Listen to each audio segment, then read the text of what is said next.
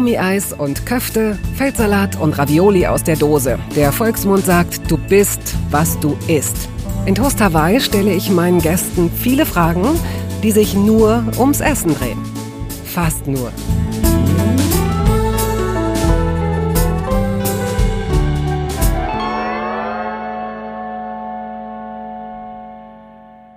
In der Theorie sind sogenannte Hits, die häufig ja auch zu Ohrwürmern werden, etwas Wunderbares.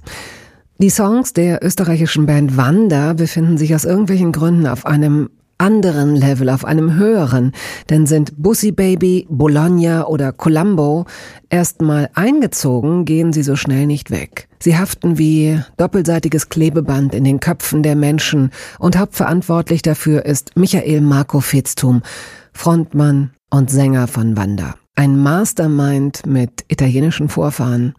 Ein wilder, sensibler Kerl mit einer sehr besonderen Sicht aufs Leben. Der gebürtige Wiener, Jahrgang 87, lebt in der Stadt der Mehlspeisen und Kaffeehäuser, aber natürlich kommt er allein schon durch die Tourneen viel herum. Für die Band ist dies eine sehr bewegte und bewegende Zeit. Wenige Tage vor Erscheinen des neuen Albums starb der Keyboarder Christian nach langer Krankheit. Das Gespräch mit Marco war zu diesem Zeitpunkt bereits aufgezeichnet. So, viel Spaß jetzt. Herzlich willkommen. Ich freue mich, dass du deinen Weg hierher gefunden hast. Hallo. Der Tag hat gerade erst begonnen.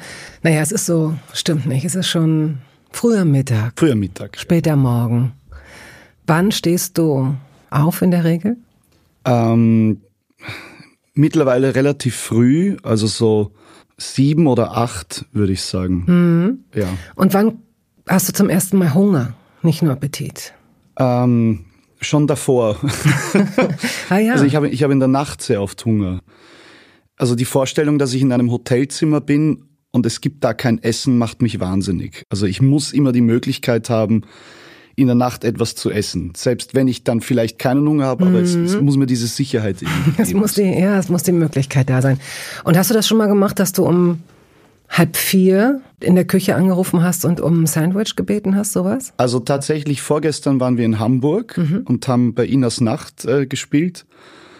Und ja, da bin ich so um vier aufgewacht, war unglaublich hungrig und wäre bereit gewesen, bis zur Reeperbahn zu Fuß zu laufen für irgendein Kebab oder irgendwas. Ja? Und zum Glück hatte noch äh, die Haifischbar, glaube ich, offen. Ach, du bist runtergegangen. Ich bin dann noch rausgegangen sogar. Weil es dir unangenehm äh, gewesen wäre, den oder gab es vielleicht kein, keine Küche mehr, war die Küche dicht? In, in dem Hotel gab es gar nichts. Gar also nichts. da ist auch die Rezeption abgezogen.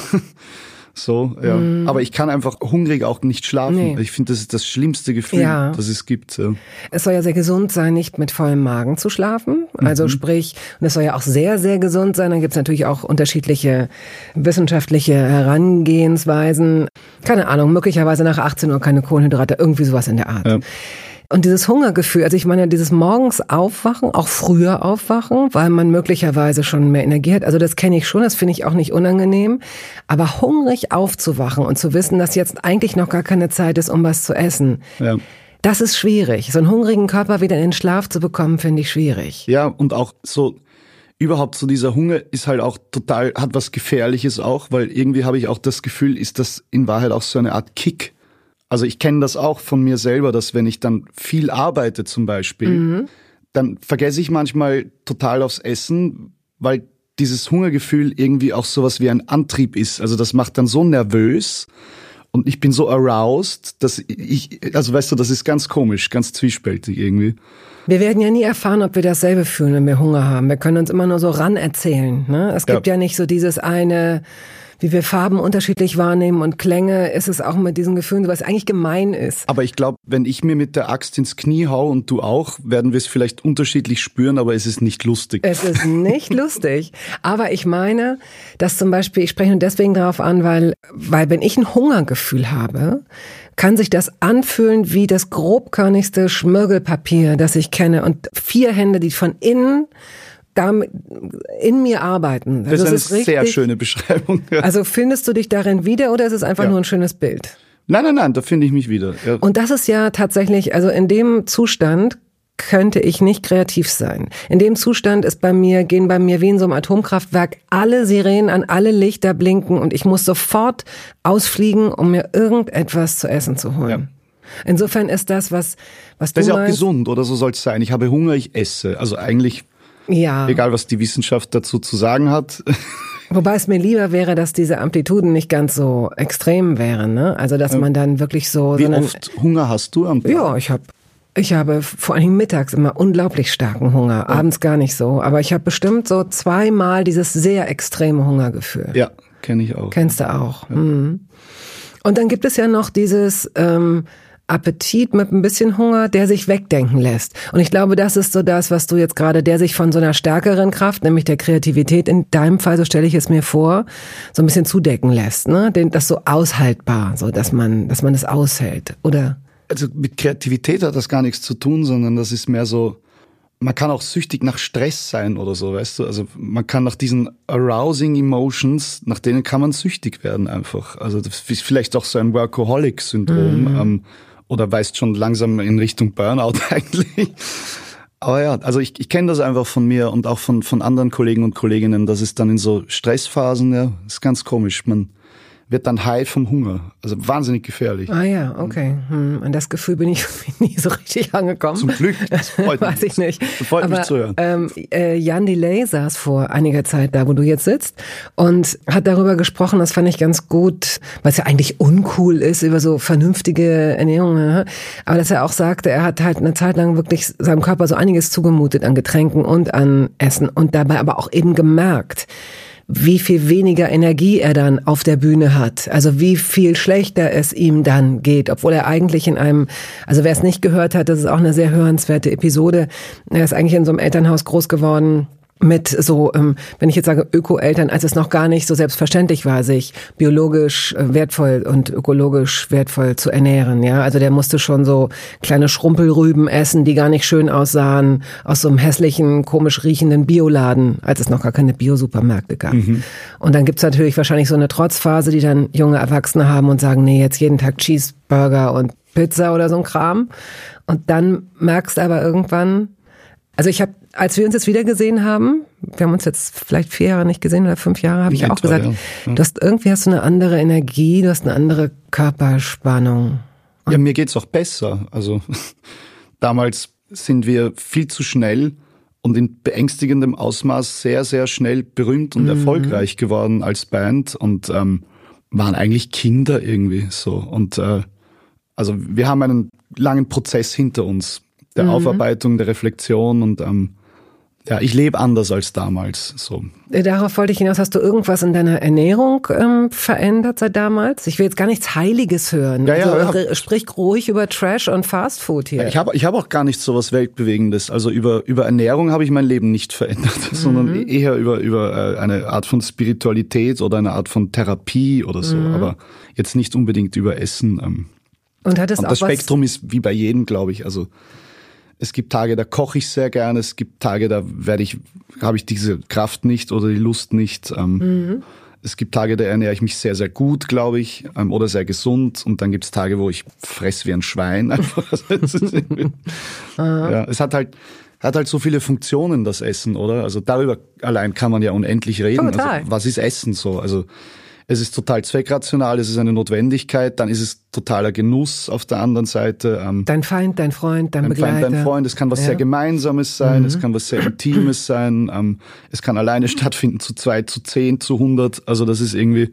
Es kann dich heilen, es kann dich krank machen. Ja, absolut und ähm, für mich ist es auch, also in den schönsten Momenten ist für mich Essen eigentlich ein Fenster in die Vergangenheit. Das höre ich natürlich hier gerne. Ja, das hier, das schon. ist das soll ja das riesengroße Fenster in die Vergangenheit sein. Ja. Deswegen auch der Name Toast Hawaii. Ja.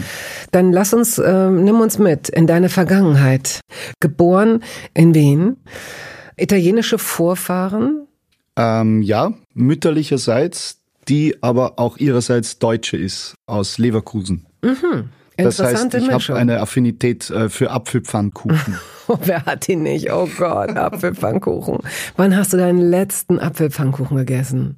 als sie mir einen gemacht hat, das ist aber schon länger her, das hat sie jetzt länger nicht gemacht. Ähm, das gab's früher öfter. Ich, Mutti. Gott, das ist so Ach, lecker. Mutti. Mutti. ja. Machen wir wieder Apfelpfannkuchen. Ja, sie würde sich freuen. Sie würde sagen, ja, Sohn, dann komm mal wieder Ich vorbei. glaube, sie wird sofort machen. ja, sie wird sofort machen. Könntest du den selbst auch machen? Nicht so wie sie. Mhm. Insofern wäre es sinnlos, es überhaupt zu versuchen. So. Ähm, den besten gibt's für mich in Leverkusen im Pfannkuchenhaus, kann ich mal gleich sagen. Also da, Und was, was macht den so gut? Warum ist der so gut? wie gesagt, er ist für mich einfach ein Fenster in die Vergangenheit und die Warum? Vergangenheit. Nee, wie war schmeckt gut. er? Ich meine, Also, ja, okay, die Vergangenheit war die gut. Vergangenheit war gut. Da waren Großeltern am Leben, die sind bei mir längst verstorben. Also es ist so, meine Kindheit war zum Teil ein Idyll. Und ich habe keinen anderen Zugriff mehr auf dieses Idyll als über die Menschen, die das mit mir geteilt haben, von denen es nicht mehr viele gibt, und über Essen. So und Pfannkuchen ist so, das ist für mich die Insignie meiner Kindheit. Also so, ja. Warum ist der so gut? Abgesehen davon, dass er dein Ticket zurück ist, ist er sehr weich, ist er sehr kross, ist er sehr dünn, ist er sehr dick, sind die Äpfel leicht säuerlich oder Also wenn meine Mutter ihn macht, weil sie beherrscht ihn nicht perfekt, dann ist er immer anders. manchmal ist er angebrannt. manchmal ist er sehr dick, Mhm. manchmal ist er sehr dünn. So Wie magst du ihn am liebsten? Ist dir egal. ist mir eigentlich egal. Weil interessant ist auch, also er fällt auch eigentlich total aus meinem Nahrungsspektrum eigentlich. Also eigentlich esse ich nichts Süßes. Also mir Ah. schmeckt Süßes gar Mhm. nicht. Gut, aber ähm, hast du Geschwister? Ich habe eine Halbschwester. Ja. Wenn du dich als, als kleinen Jungen siehst und dich zurückversetzt in das Wien deiner Kindheit, so ein bisschen in diese Idylle. Bei euch zu Hause, habt ihr gemeinsam gegessen? Ja, ich muss sagen, das Idyll meiner Kindheit war Wien mal auf jeden Fall nicht. ich habe eine sehr gespaltene Beziehung zu meiner Heimatstadt. Ähm, Ich habe weite Teile meiner Kindheit und Jugend auch auf dem Land verbracht, ähm, weil meine Eltern einen Zweitwohnsitz hatten und mittlerweile relativ fix auch am Land leben und auch genug von der Stadt haben. Ähm, Und dann gab's noch diese Kindheit in Leverkusen, das ja auch schon dann irgendwo so was Ländliches schon hat, finde ich so. Und dieses Land, ist es äh, Kleinstadt, ländlich oder ist es richtig. Land, Land? Land, also unvorstellbar. Da gibt's keinen Supermarkt in diesem Dorf. Also das ist wirklich Land, Land, Land. 120 Einwohner oder so. Gut, aber gib uns, wenn du uns jetzt so zwei Fotos rüberschieben könntest, oder mir jetzt in dem Fall, einmal ein Foto von eurer Wiener Wohnung, wenn ihr gegessen habt. Wie würdest du diesen Raum beschreiben, in dem ihr gesessen habt? Das war eine ganz eine kleine Küche, die aber ein befreundeter Maler, also ein, ein Freund meiner Eltern, ein Künstler, der hat da so eine Küste an die Wand gemalt. So ein, so ein Trompe d'oeil. Ja, so ein, genau, ja. genau. Mhm. Und dadurch hat die, hat die Küche sehr weit und offen und groß gewirkt. Mhm. Aber eigentlich war sie wirklich, wirklich winzig. Ähm, Aber wir haben, so gut es geht, abends immer zu dritt gegessen. Also sehr konservativ. Mit ähm, deinem Vater zusammen. Genau, ja. Und sehr schön. Also beide meine Eltern waren berufstätig, äh, sehr extrem. Deine Mutter ist äh, Musik jetzt, Musiktherapeutin. Musiktherapeutin, genau. Und also Dein Vater Clubbesitzer, später Journalist. Journalist. Kriegsberichterstatter war er auch Ja. Ah in, ja, in also Palästina, war er im Libanon. auch gar nicht da. War sehr oft auch gar nicht da, ja. Aber so dieses zu dritt Essen war einfach immer sehr wichtig. Und meiner Mutter war auch ganz wichtig, auch wenn sie sehr, sehr extrem berufstätig war und sehr viel gearbeitet hat, sie kam trotzdem immer mittags und hat nochmal für mich gekocht. Also das Hut ab. Also das ist Ja, so ja. Power, Hat wirklich. sie gerne gekocht. Für mich wahrscheinlich gern, ja. Aber wir reden viel über übers Kochen tatsächlich. Also meine Mutter und ich bilden uns irgendwie weiter. Wir haben so Wie sieht das aus? Kann, äh, äh, gib mir mal so ein, sprich mal so einen Dialog zwischen euch nach, wenn ihr euch übers Essen Na, unterhaltet. wir, wir recherchieren dann, wie macht man eigentlich eine echte Bolognese und dann verfeinern wir das und erzählen uns, wie es geworden ist. Ähm, also du Das machst, funktioniert alles du telefonisch. wollt, ah, okay, verstehe. Du machst Genau. es dann, sie macht es und dann gibt es so einen, so einen Nachklapp. Hier, genau, meine ist dann dann doch zu, wir nochmal, zu dünn geworden. genau, oder? vielleicht ein bisschen mehr Nudelwasser am Ende, dass das dicker wird. Ja. Oder ich habe den Trick gelernt, dass man bei einer Bolognese am Ende stellt man sie vom Herd und tut nochmal ein Glas Milch rein, Mhm. weil dann kriegt's noch so einen Touch und wird auch ein bisschen rosa, kriegt eine schönere Farbe. Also so solche Sachen. Wir versuchen die italienische Küche zu entschlüsseln. Mhm.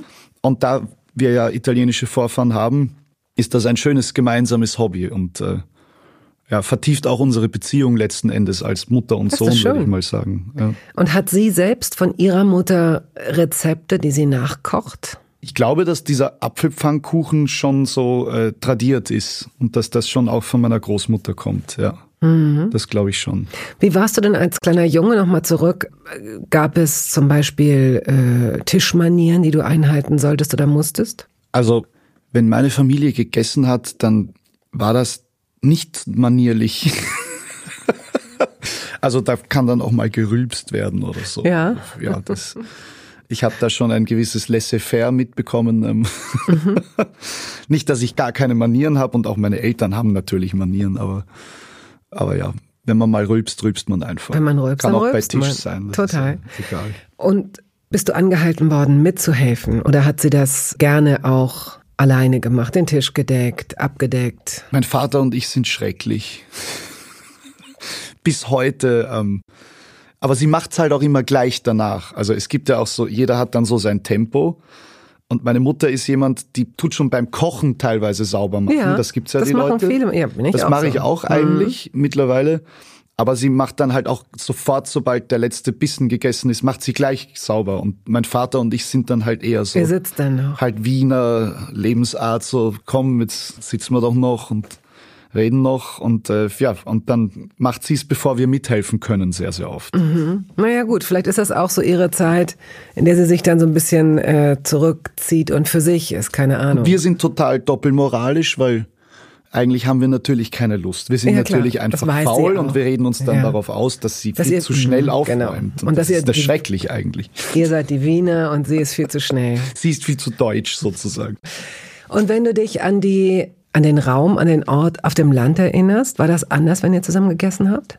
Ähm, das war ein winziges, total baufälliges, ein Wohnteil in einem Haus. Ähm, Ein Wohnteil, ein Wohnteil, in einem also Haus. das war so quasi, so abgetrennt. wir hatten einen Teil des Hauses, Ja. und jemand anderer Ja. Mhm. den anderen Teil. Ähm, ich erinnere mich nicht so gut an diesen Raum, der Mhm. war praktisch gar nicht eingerichtet. Er hatte aber ein großes Glasfenster zu einem kleinen Garten, das weiß ich noch. und wuchsen in diesem Garten, wuchs da Obst, wuchsen da Früchte? Da war ein Kirschbaum, ja.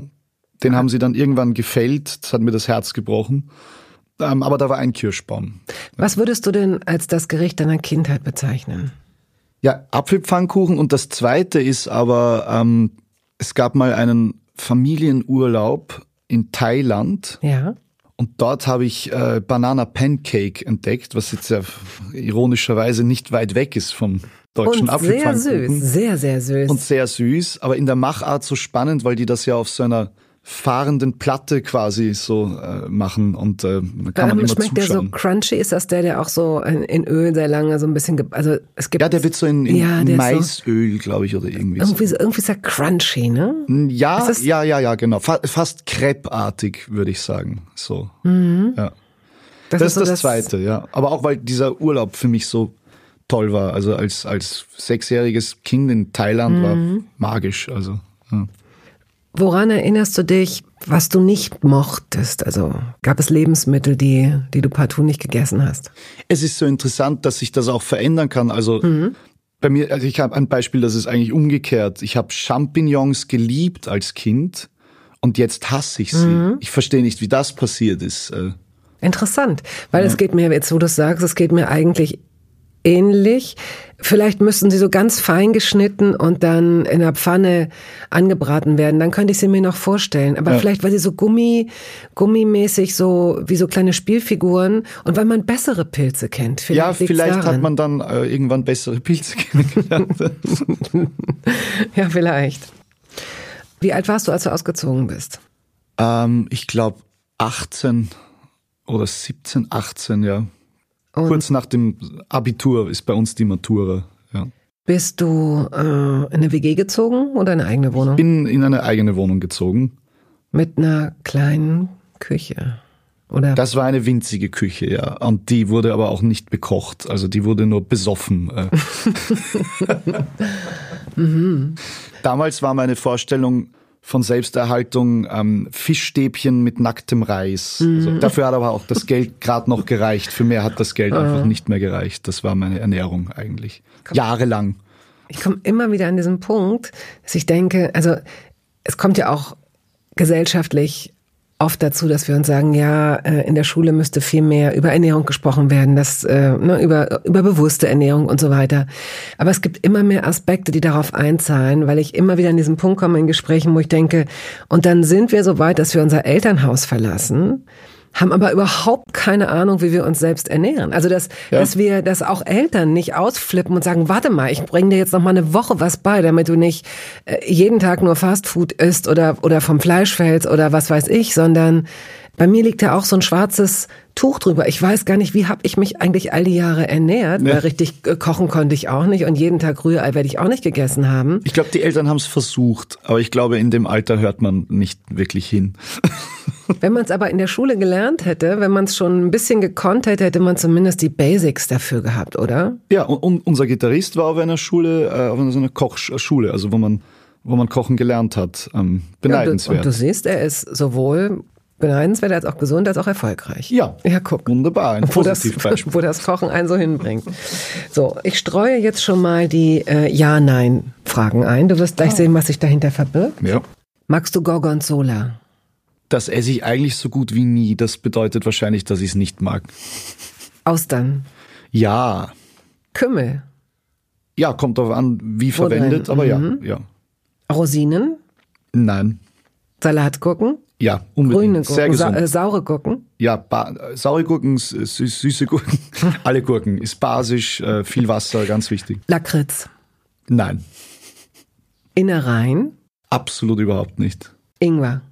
Ja, schon. Auch als Tee vor allem. Koriander?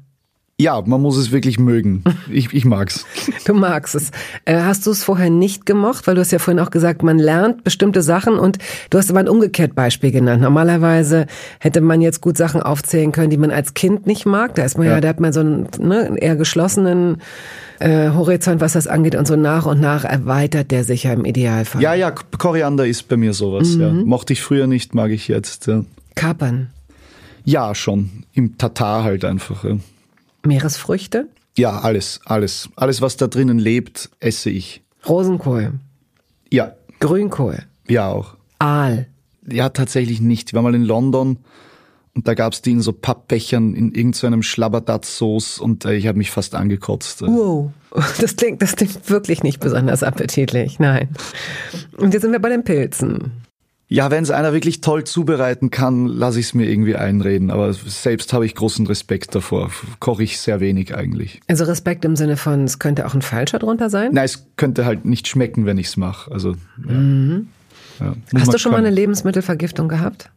Nicht, dass ich mich erinnere eigentlich. Nein. Ähm, ich habe mal in Venedig, da war ich in einem Lokal in Dorso Duro in diesem Viertel ähm, und ich war irgendwie den Kellnern sehr sympathisch und die haben mir dann, als ich schon gegessen hatte, haben mir die nochmal die Küchenreste gebracht. und dann musste ich das aus Höflichkeit essen und ich bin dann ungefähr 90 Grad gebogen nach Hause gegangen. Also ich war, ich war schief. Ja. Ich, ich habe wirklich das Gefühl gehabt, ich sterbe jetzt, weil ich mich überessen habe. Hast du dich mal an etwas so überessen, dass du es nicht essen, also dass du es ein Jahr oder drei Jahre oder vier Jahre nicht essen konntest? Ja, ich glaube, mit Pizza geht uns das allen so. Also ja. ja irgendwann ist habe ich von der Pizza dann genug irgendwie. Und wovon ich grundsätzlich genug habe, ist, ich bestell so ungern Sachen äh, nach Hause. Mhm. Also ich mache das wirklich, wirklich nur, wenn es unbedingt sein muss. So. Okay, das sagst du aus äh, ökologischen Aspekten oder ich, was, also aus was sehr persönlichen. Grund? Ich fühle mich dann wie ein Versager, der sich zu schade und zu faul ist, selbst Nein, was zu kochen. Wirklich? Also, ja, das ja, ist der ich, Grund. Ja, ich finde das ganz beschämend irgendwie. Ach komm, das kann doch nicht wahr sein. Du denkst, dass die Leute, die dann vor deiner Tür stehen und dir das überreichen, denken, ah, er ist zu doof, um selbst nein, zu kochen. Nein, die denken nur, wie viel Trinkgeld kriege ich. oh, wow. Das ist ja interessant. Du hast basisch gesagt. Ja. Und Ingwer im Tee. Das klingt, als hättest du mal sowas Ayurvedisches mitgemacht, möglicherweise, oder dich zumindest in puncto Ernährung aufklären lassen. Ich musste mal, ja. Also es gab eine Lebensphase, in der habe ich so hart gesoffen, ähm, dass mein Magen vollkommen kaputt war. Was hast du getrunken? Äh, Whisky vor allem, auch noch in Kombination mit Cola. Was dann noch lustiger ist für den Magen.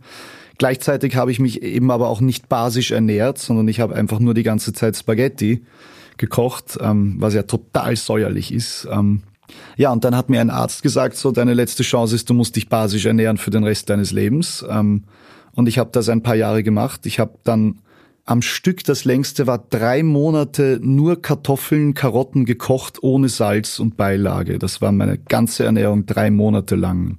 Das, also um zu entgiften, um deinen Körper von innen völlig Dass der Magen sich erholen kann. So. Das ist aber Elendig, wirklich Respekt. Also das einen Monat durchzuziehen, ist ja schon ziemlich hart. Das waren drei Monate. Also ohne Salz essen ist, also das kann man sich nicht vorstellen, wie elendig langweilig das ist. Oh, ho, ho, muss ich mal wirklich versuchen, mir vorzustellen. Du hast, also die Kartoffeln konntest du wahrscheinlich in allen, konntest du Kartoffelbrei, du konntest Stampf, du konntest die, durftest du die braten oder hast du die einfach immer als... Durfte sie auch nicht braten, nein, nur, nur im kochenden Wasser, das war alles, ja. Dazu kein Salat, einfach das, was du jetzt gerade aufgezählt hast. Wie bitte? Kein Salat, sondern das, was du nein, jetzt nein, gerade aufgezählt hast. Nein, kein Salat, weil leider auch Säuern, also ja, allein Olivenöl und so. Also ich musste wirklich alles weglassen hat er mir gesagt, habe ich sehr ernst genommen. Du wirst irre abgenommen haben in der Zeit wahrscheinlich. Hast du Sport gemacht parallel dazu? Nein, das nicht. Also ich war damals auch sehr dürr schon von vornherein. Also ja, der, mein Körper hat sich nicht verändert, nicht sonderlich. Ähm. Aber, Aber es hat sich erholt und, und das ist das ist wichtig. Also hattest so. du vorher Schmerzen, richtig? Oder hast du dich nur unwohl Ja, ja, klar. Mhm. Schmerzen und äh, Magenkrämpfe und so und äh, Sodbrand auch die ganze Zeit. Jeden Tag. Okay, und die basische Kartoffel hat dich die hat gerettet. mich gerettet, ja. Die Kartoffel und die Karotte. Und es ist nicht so, dass das davon übrig geblieben ist, dass du zum Beispiel Schwierigkeiten hast, Kartoffeln zu essen, weil du nein, denkst, nein. Nein, nein, nein. Das, ich bin da ganz sachlich. Also das musste ich tun. Es hat funktioniert, aus, es ist erledigt. Also so, ja. Jetzt esse ich einfach, was ich will auch mittlerweile. Der Magen ist wirklich repariert. Werbung. Es gab eine Phase in meinem Leben, in der ich alles richtig machen wollte in Bezug auf meinen Körper. Genügend Flüssigkeit, Bewegung, die richtige Ernährung. Hey, ich werde ein ganz neuer Mensch und kürze das an dieser Stelle mal ab. Aus mir wurde kein ganz neuer Mensch. Solche Pläne sind löblich, aber in der Regel zum Scheitern verurteilt. Wir wollen zu schnell zu viel und übersehen, wer wir sind und wer wir jahrzehntelang waren. Nichts gegen Veränderungen, nichts gegen gesündere Angewohnheiten oder Ernährungsumstellungen. Aber ich finde, sie müssen zu unserem Leben passen und es muss irgendwie Klick machen im Kopf. Rückblickend kann ich sagen, dass mir die Dinge, die sich bei mir dauerhaft in Bezug auf meinen Körper oder Ernährung veränderten, immer auch einleuchteten, weil ich eine Veränderung in meinem Körper oder in meiner Kondition oder in meiner Konzentration spürte. Vor ungefähr zwei Jahren riet mir eine sehr gute Freundin, die Ärztin ist, dazu, ein paar kleine Check-ups durchzuführen und bat mich eindringlich darum, täglich Omega-3-Fettsäuren zu mir zu nehmen. Wenn du sonst auf alles verzichtest, Bettina, darauf bitte keinesfalls, sagte sie mir und empfahl mir gleich noch die Marke dazu, Norsan. Da hätte sie die Inhaltsstoffe gecheckt, die nähme sie nämlich selbst auch. Nun ist es ja nicht so, dass ich das nicht selbst schon hundertmal gelesen hätte. Allein schon um Entzündungen abklingen zu lassen, ist unser Körper auf ungesättigte Fettsäuren angewiesen, kann sie aber nicht selbst produzieren. Wir müssten täglich 250 Gramm Makrele oder Sardellen oder Lachs essen. Bekommt niemand von uns hin, oder? Ich begann dann damit, verschiedene Produkte zu vergleichen. Rezensionen, Qualitätsnachweise, Erfahrungsberichte und landete, das hätte ich mir also sparen können, wieder bei Norsan. Daher fällt es mir wahrscheinlich auch so leicht, diese Produkte hier zu bewerben. Es gibt die hochdosierten Omega-3-Produkte im Sortiment als Kapseln oder Öle aus Fischöl oder Algenöl. Letzteres dient als vegane Variante. Und für Kinder gibt es beispielsweise vegane Kaugelee-Drops. Mein Favorit ist das Fischöl, weil ein Esslöffel pro Tag ausreicht und ich damit zudem noch Vitamin D3 aufnehme. Gesundheitsversprechungen kann und darf ich hier nicht machen, das ist klar, aber ganz subjektiv als Bettina kann ich sagen, dass ich mich deutlich fitter und konzentrierter fühle seit anderthalb Jahren, also seit ich das Öl täglich nehme. Und ich werde dabei bleiben, Podcast-Werbung hin oder her. Und meine Arztfreundin ist auch happy. Sie ist eine von über 5000 Ärztinnen und Ärzten, die die Produkte von Norsan empfehlen. Ich habe auch gerade nochmal nachgeschaut. Norsan ist die meistverkaufte Omega-3-Marke in deutschen Apotheken. So, und weil das der Deal auf Gegenseitigkeit ist, machen wir es hier endlich auch mal so, wie Sie das vielleicht schon aus anderen Podcasts kennen. Es gibt einen Code mit einer Ermäßigung von 15 Prozent auf Ihre erste Bestellung. Dieser Code ist gültig bis zum Ende des Jahres und lautet Toast 15, kleingeschrieben und ohne Leerzeichen. Toast 15. Sie finden die Infos dazu auch in den Show Notes. Hessendorf Waldviertel habe ich hier stehen. Ist das der Teil von Wien oder ist das dieser ländliche Teil, den du beschrieben hast? Das ist der ländliche Teil. Also da gibt es einen äh, Zuchtteich, bei dem man fischen kann. Ah.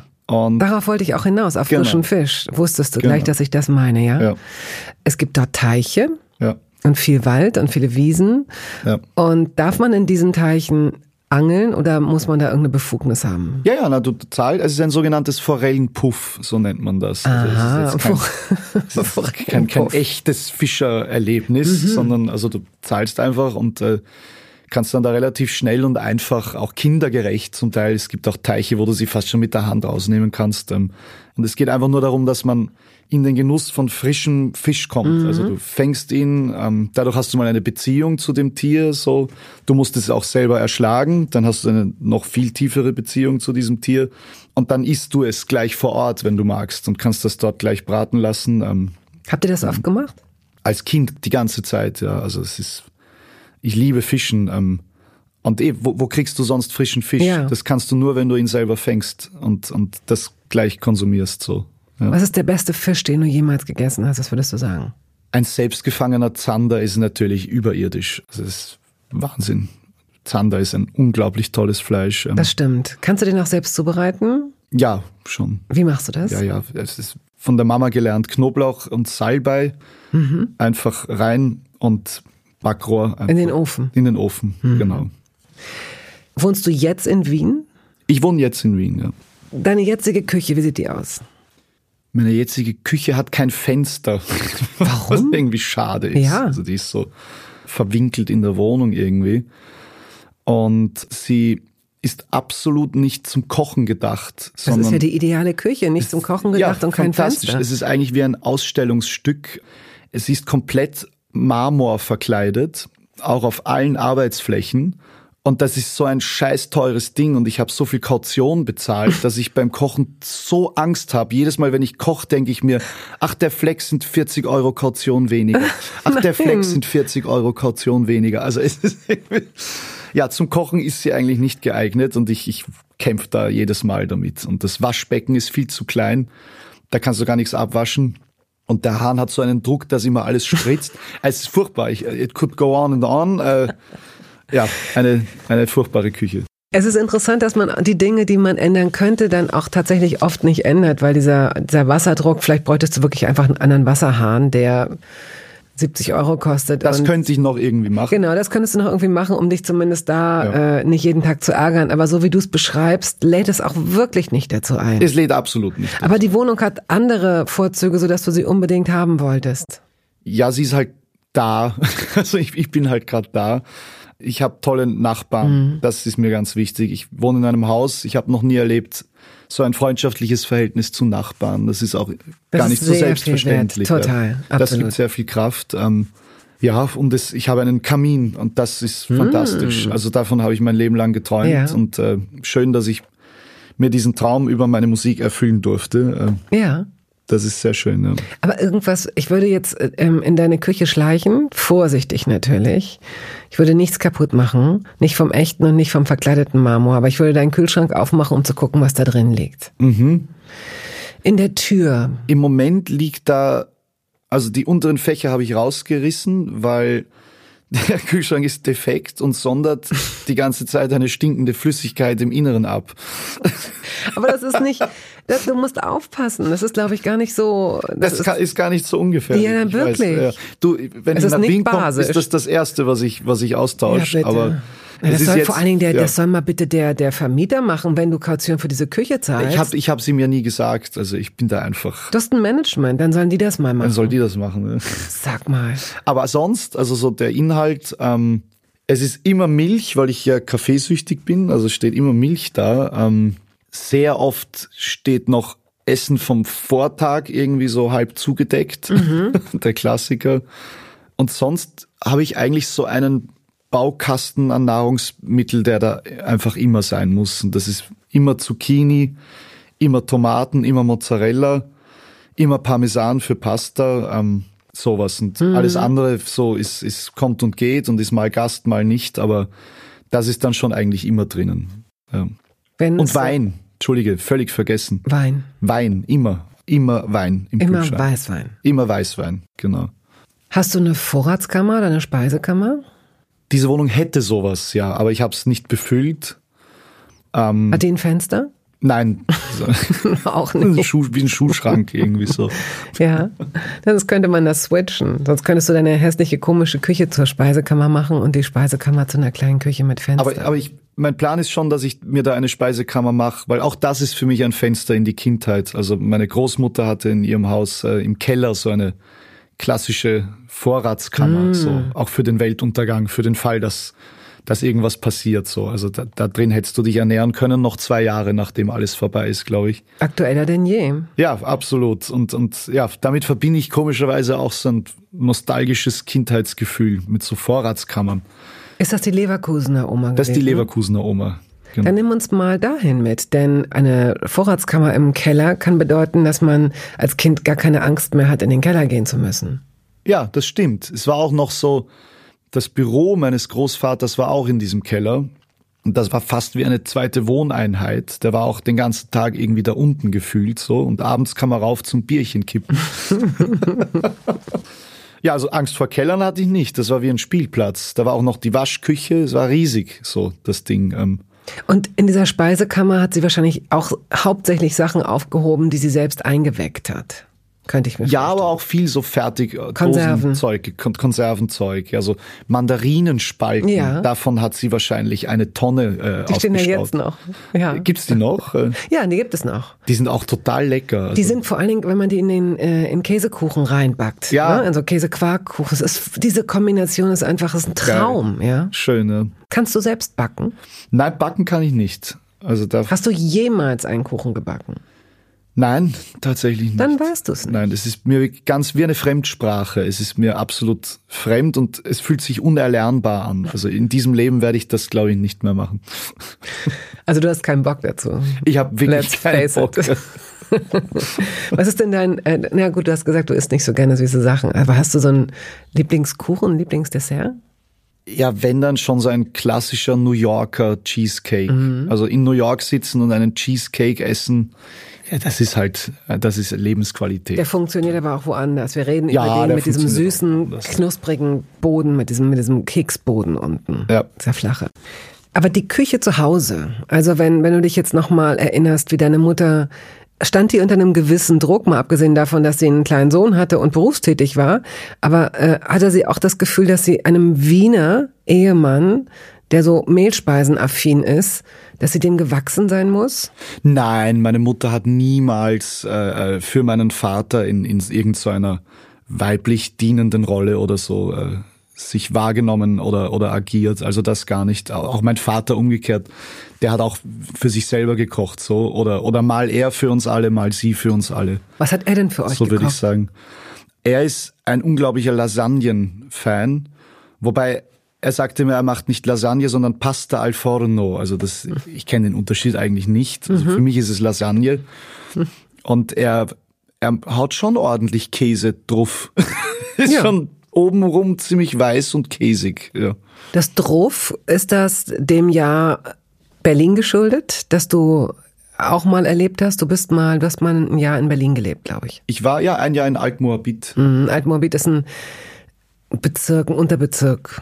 Ja, ist ein, eigentlich eher so ein Arbeiter- oder Familienbezirk. Früher war das so. Früh, oder früher war das so. Ja, und dann hieß es immer, Moabit kommt. Es ist sehr zentral gelegen es, ähm, und dann sind die Quadratmeterpreise jetzt vor ein paar Jahren eben da auch. Okay, weil ich war da 2009 Ja, das war irgendwie noch eine andere, wie so eine andere Matrix. Ja, da waren, da waren eigentlich alles voller Flohmärkte und überall mhm. standen Möbel zum Verkauf auf der Straße. Das ehemalige so. Kreuzberg so ein bisschen und das ja, ist. Ja, so äh, Wettcafés und ja, so. Ja. ja, genau, Wettcafés. Und Schnaps für 50 Cent werde ich nie vergessen. Also mit 10 Euro hat man sich da vernichten können. Äh.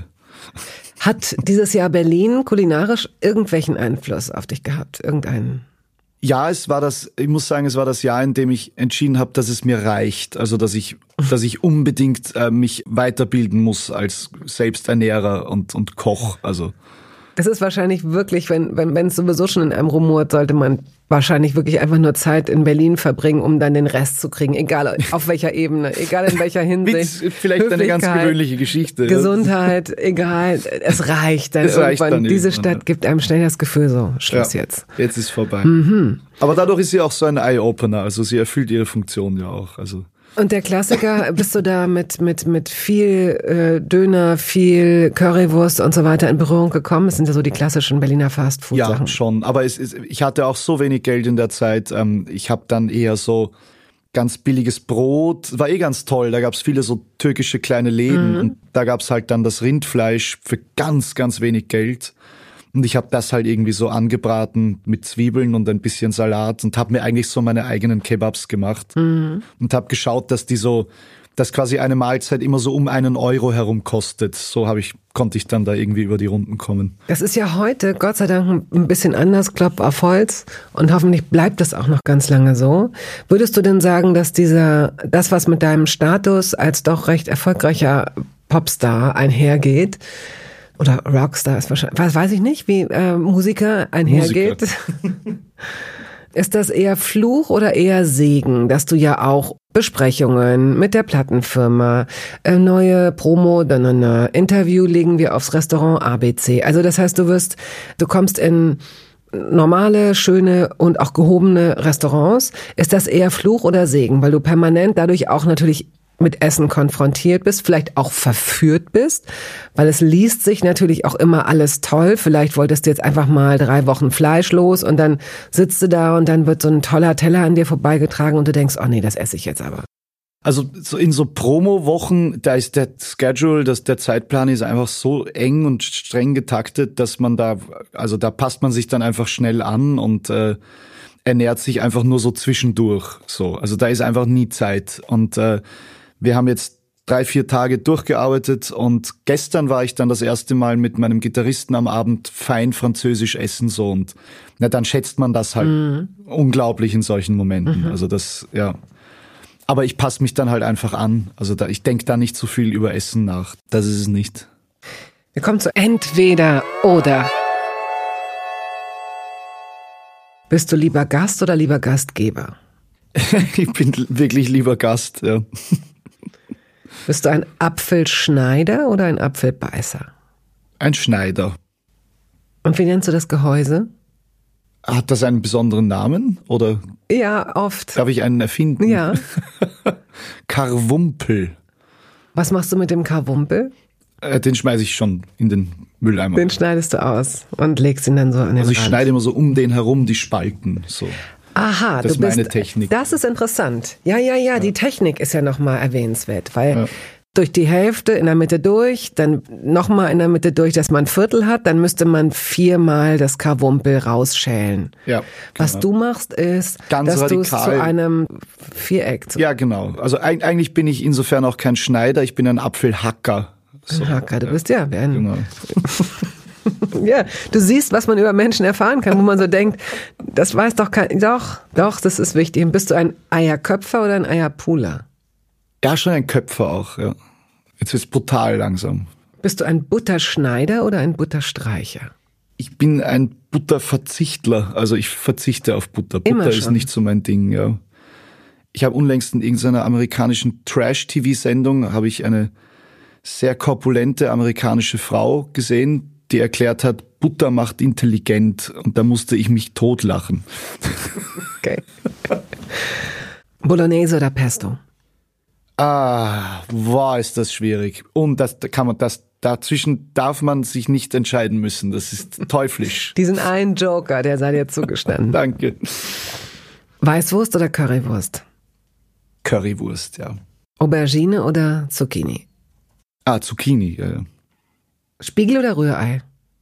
Ich mag es am liebsten einfach gekocht, ja, oder so, so wachsig noch, also so sechs Minuten gekocht, dann geköpft. Das finde ich super. Mhm, aber, dass ja. es nicht, dass es noch nicht hart ist, dass es noch so eine Idee hat, weich zu sein, Genau. aber nicht so zerläuft. Ne? Perf perfekt, Perfekt. genau ja, so. ja. Chinesisches Essen oder vietnamesisches Essen? Ah, Ich mag beides sehr, sehr gern, aber das Chinesische ist schon im Vorteil, einfach weil ich es aber auch länger kenne. Ich kenne die vietnamesische Küche noch nicht so gut. Grüner oder weißer Spargel?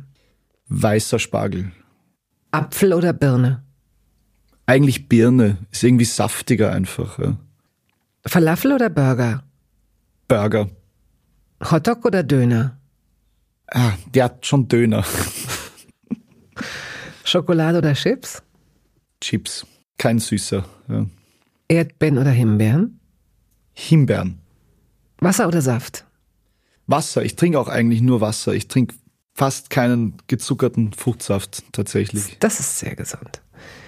Tomate oder Paprika? Ähm, Tomate, weil sie ist wundervoll roh und wundervoll gekocht. Also ja, Tomate. Reis oder Nudeln? Nudeln. Reis oder Kartoffeln? Kartoffeln. Kartoffeln oder Nudeln? Äh, Kartoffeln. ich verdanke Ihnen mein Leben. Junger oder alter Käse? Ähm, da kenne ich mich zu wenig aus. Mit Käse weiß ich nicht. Ich sag mal instinktiv alter Käse, weil ja, Banane oder Zitrone? Zitrone, Rotwein oder Weißwein? Weißwein. Kaffee oder Tee? Ich wünschte mir Tee, aber es ist leider Kaffee. Aber ich wünschte mir wirklich, ich wäre so ein Tee-Afficionado und habe vor, das aber noch zu werden. Was denkst du, welches Lebensmittel hast du in deinem Leben am häufigsten konsumiert?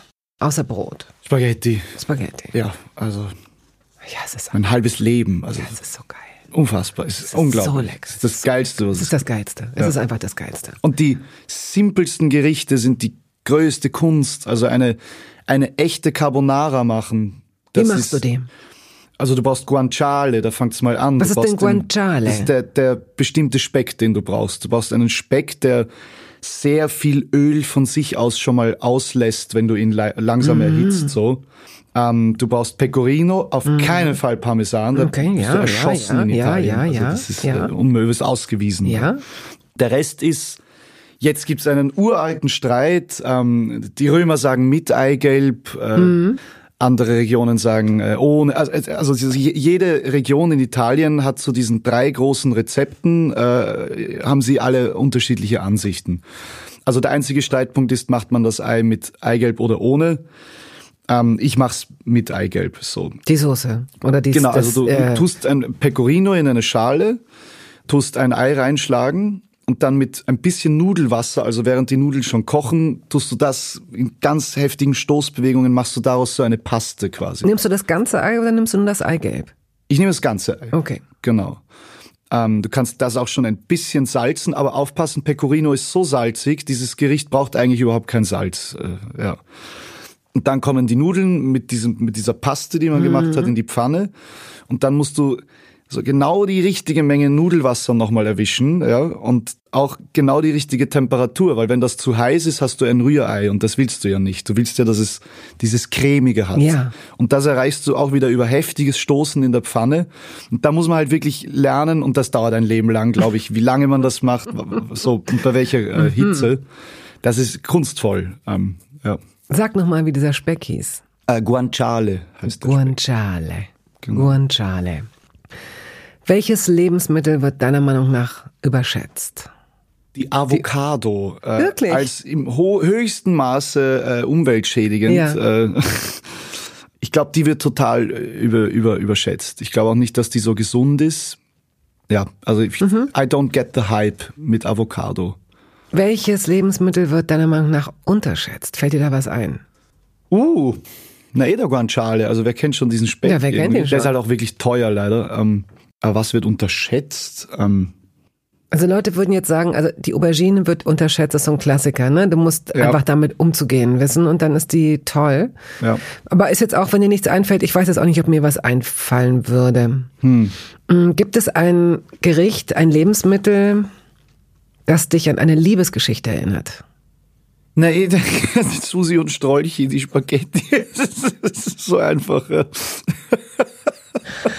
Ja. Was für eine Szene. Also es ist ja Okay, wie sie so aufeinander zu ja, an dieser einen Nudel. Selbe Nudel schlürfen und sich am Ende küssen. Ja. Das ist ja rührend. Also Hast du jemals einen Kochkurs mitgemacht?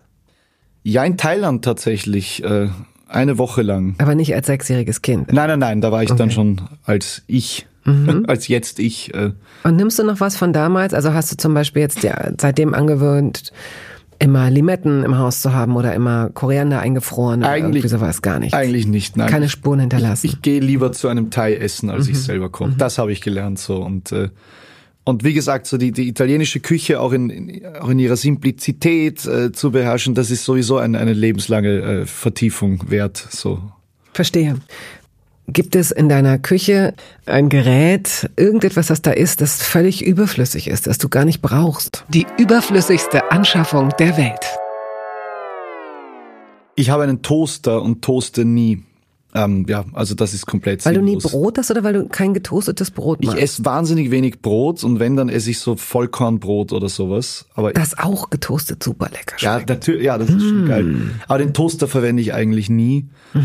Ähm, Ist das dein eigener oder war- gehörte der auch zu dieser komischen Marmorausstattung da? Das ist schon, schon mein eigener.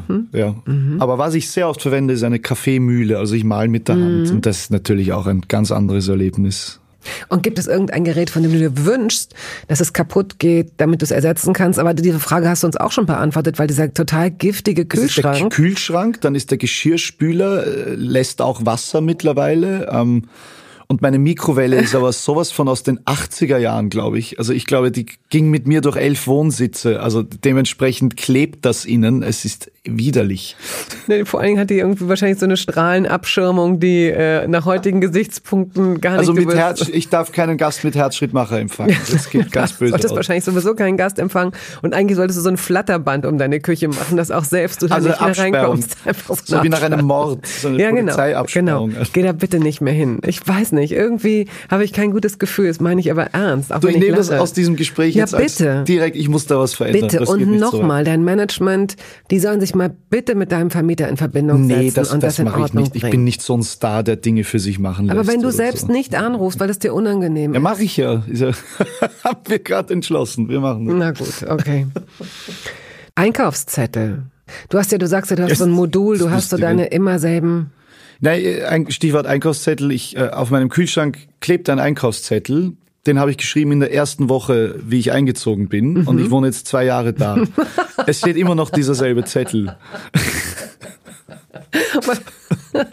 Haha, was steht da drauf? Ich glaube, also das, was ich einfach eh immer kaufe, Nudeln, Zucchini, Milch, also es ist so, ja, ich brauche brauch Brauchst du dafür gar keinen nicht. Zettel nee, eigentlich. nee, okay. Gibt es irgendetwas, das du nicht probieren würdest? Ich habe großen Respekt vor der scharfen Küche. Ähm, Mhm. Da, also da glaube ich, hört meine Neugier auf, weil ich glaube, irgendwann wird's dann masochistisch. Also so ein, also so, so scharfe Erfahrungen, da bin ich nicht so scharf drauf. Aber das ist oft so eine, so eine Männer-Challenge. Hast du nicht den Eindruck? Ja, ja, klar, so, ja, ja. ist komisch, als würde man, also ich glaube, man sieht in, man sieht an der tropfenden Stirn und den rot unterlaufenden Augen Ja. schon, dass es, dass gar keine Freude mehr im Spiel ist. Es ist nur Nee, noch ist so ein ein Kick. Wettbewerb. Ist irgendwie ein Ja. Kick, ja. Wenn man sich so einen Kick holen will, unbedingt, aber ich, ich, ich kann das nicht. Also scharf schaffe ich überhaupt nicht. Ähm, was ich viel zu wenig kenne, ist die äh, äh, subsaharisch-afrikanische Küche, sage ich mal. Also ich kenne die nordafrikanische Küche, aber vom Rest von Afrika, da kenne ich die Küche eigentlich nicht so gut. Ähm, ich ich kenne so einzelne Inseln wie Egussi, das ist was sehr beliebtes. Dann so Kochbananengerichte mit Fisch, was ich total spannend Wie finde. jetzt zum Ende hin kommst du plötzlich hier so. Jetzt komme ich noch mal Mir kurz gibst du das Gefühl, nee, oh, meine Marmorküche ist so scheiße, ich kann mich da nicht bewegen, kein Fenster, so, alles kaputt. Und jetzt, oh, Sub-Sahara, äh, Egussi, Ja, das Dibi, wär so- ja, nun mal raus damit. Ja, nein, das war eh schon alles. Also das, das, ich, ich würde mich gern mehr mit dieser Küche beschäftigen. So. Ja, ruf mich an. Also, ähm, wir gehen jetzt raus aus diesem, stell dir vor, es war jetzt ein gemeinsames Essen. Und die Frage ist jetzt die Rechnung oder möchtest du noch einen, einen Cappuccino, einen doppelten Espresso mit sehr viel Zucker, wie ich inzwischen weiß? Tiramisu, irgendeine Art von Dessert, Käseplatte? Was nimmst du? Und zum Schluss das Dessert. Würden wir ein Cappuccino reichen, ja. Okay, alles Wunderbar. klar. Oh, Das ist perfekt. ja ich weiß nicht, ob man es hört. Und bis in diesem Moment klingelt es und du wirst abgeholt und zum nächsten Termin gebracht. Es war mir eine große Freude, mein Mir Lieber. auch. Ein sehr schönes Gespräch. Danke dir. Ich habe viel gelernt. Ich habe viel gelernt. Ja. Danke.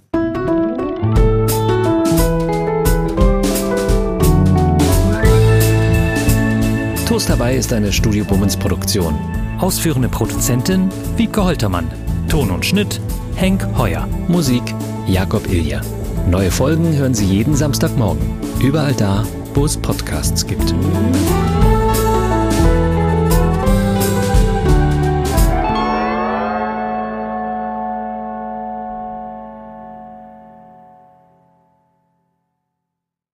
Halt, stopp, warten Sie. In eigener Sache möchte ich feierlich bekannt geben, dass das erste Toast Hawaii Buch da ist. Es heißt Das Essen meines Lebens und darin vorkommen Olli Schulz, Iris Berben, Anke Engelke, Guido Maria Kretschmer, Flake, Barbara Schöneberger, Henry Hübchen und einige andere. Und jede und jeder von ihnen hat mir ein Essens-Selfie geschickt und ein persönliches Rezept.